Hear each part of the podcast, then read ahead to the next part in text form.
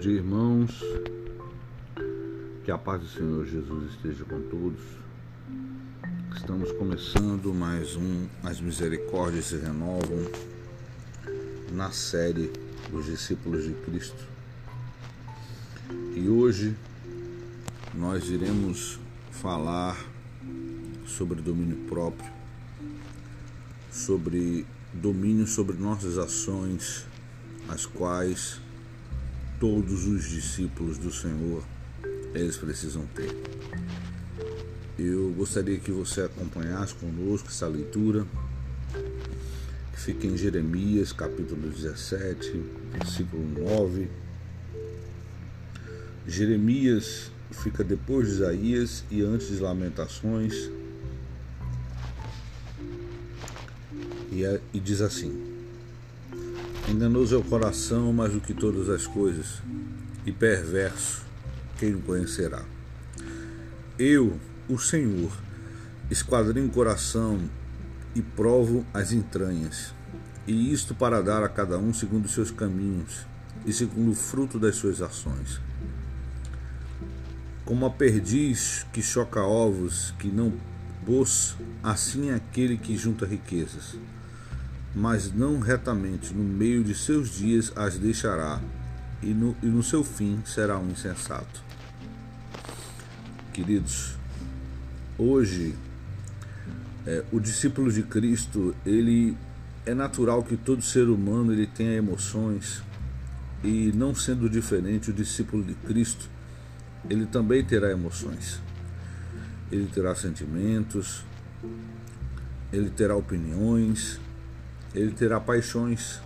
No entanto, a diferença do discípulo de Jesus é que ele não é servo de suas paixões. Ele não é dominado por suas paixões. Ele não é, ele não é dominado por seus desejos ou dominado por seu coração. Não é pecado que nós tenhamos sentimentos.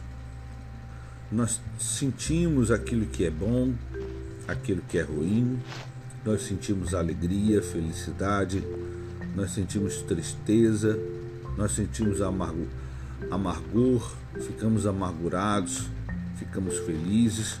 No entanto, nós não podemos ser dominados por nossos sentimentos. Pense bem comigo quantas vezes, quantas vezes nós pecamos por não termos o domínio próprio.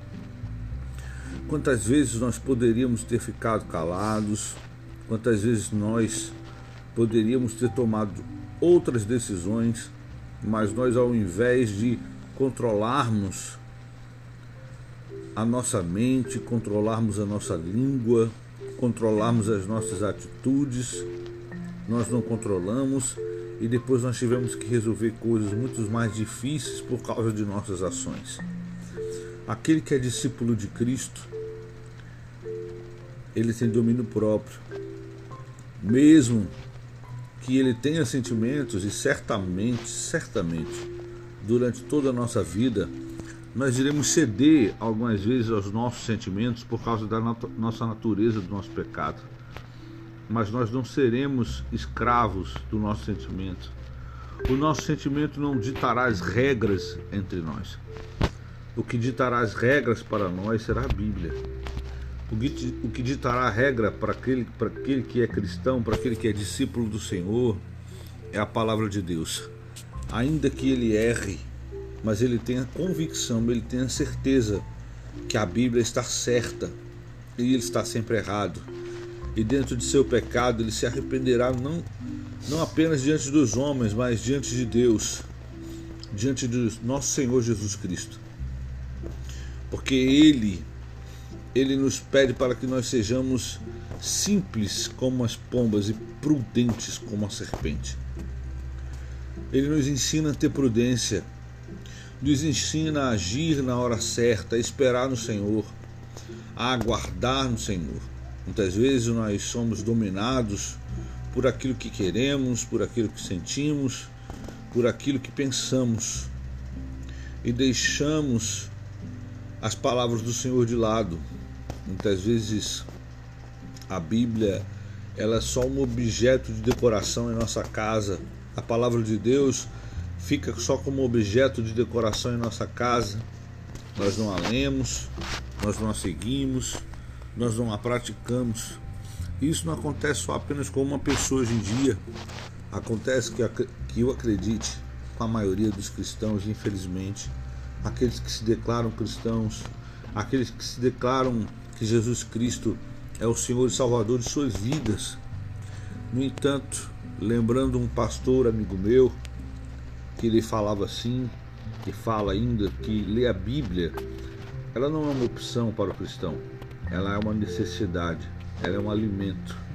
E nós precisamos nos alimentar disso para que a nossa carne ela não venha sobrepujar o nosso espírito.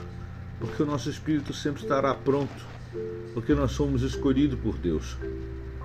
Sendo escolhidos por Deus, Ele, através do Espírito Santo, nos dará a força necessária para enfrentar o nosso dia a dia, para enfrentar os nossos males, para enfrentar as nossas dificuldades, para enfrentar aquele que é o nosso maior inimigo.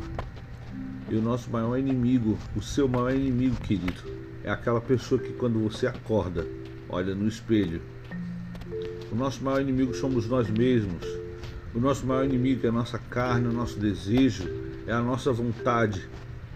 E nós, muitas vezes, por causa de sentimentos, muitas vezes nós queremos fazer a nossa vontade, queremos dar um jeitinho na Bíblia, queremos fazer um acordo com a Bíblia para que ela se submeta à nossa vontade, mas a Bíblia ela não submeterá à vontade de nenhum homem. A Bíblia não submeterá à vontade de absolutamente ninguém. E nós estaremos sempre abaixo da Bíblia.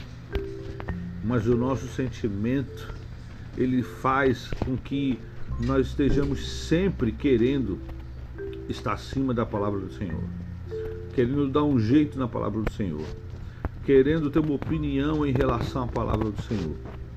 Eu digo a você, querido, todo, todo aquele que é discípulo de Deus, ele submete a Bíblia, ele erradica os seus sentimentos no sentido de não para que ele venha ser uma pessoa fria, não, de forma alguma.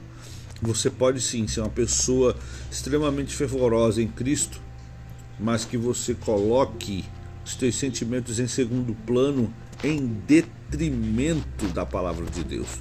Porque a palavra de Deus é mais importante do que o que você sente.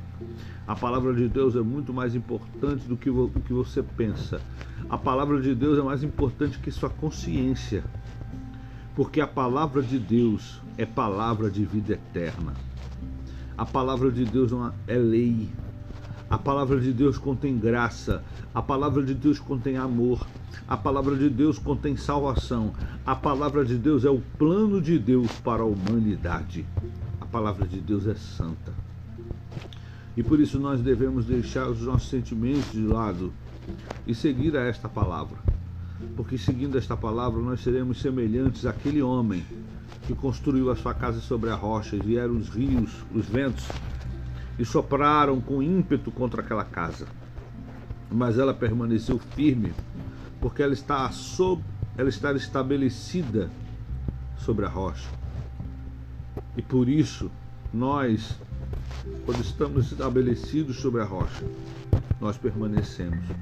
Não porque somos melhor que alguém, mas porque nós estabelecemos a nossa casa, a nossa vida, o que nós entendemos, não em nós, não baseados em sentimentos, mas baseados na palavra de Deus porque ela não muda, o Senhor não muda. Nós precisamos entender isso. O discípulo de Cristo, ele tem domínio próprio. Vamos agora ao momento de oração. Pai, em nome do Senhor Jesus, nós te agradecemos por mais um dia que se levanta, te agradecemos por tua presença, te agradecemos pelo que o Senhor tem feito por nós, te agradecemos, Pai, porque tu és maravilhoso tu és bendito. Pai, tu és misericordioso para com teu povo. Tem misericórdia de nós, dos nossos pecados, de nossas transgressões, de tudo aquilo, Pai, que nós fazemos e que não te agrada. Como filhos, muitas vezes nós não agimos como os teus filhos e nós te pedimos ter misericórdia. Pai, em nome do Senhor Jesus, que dentro de nós venha ser criado através do Teu Espírito Santo um desejo e uma vontade de seguir a, a Tua palavra, a Bíblia, e não nossos sentimentos mundanos.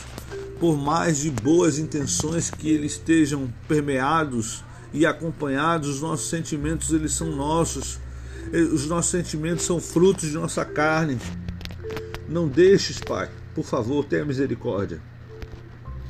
Cria em nós um desejo de seguir a tua vontade, a tua palavra, a Bíblia.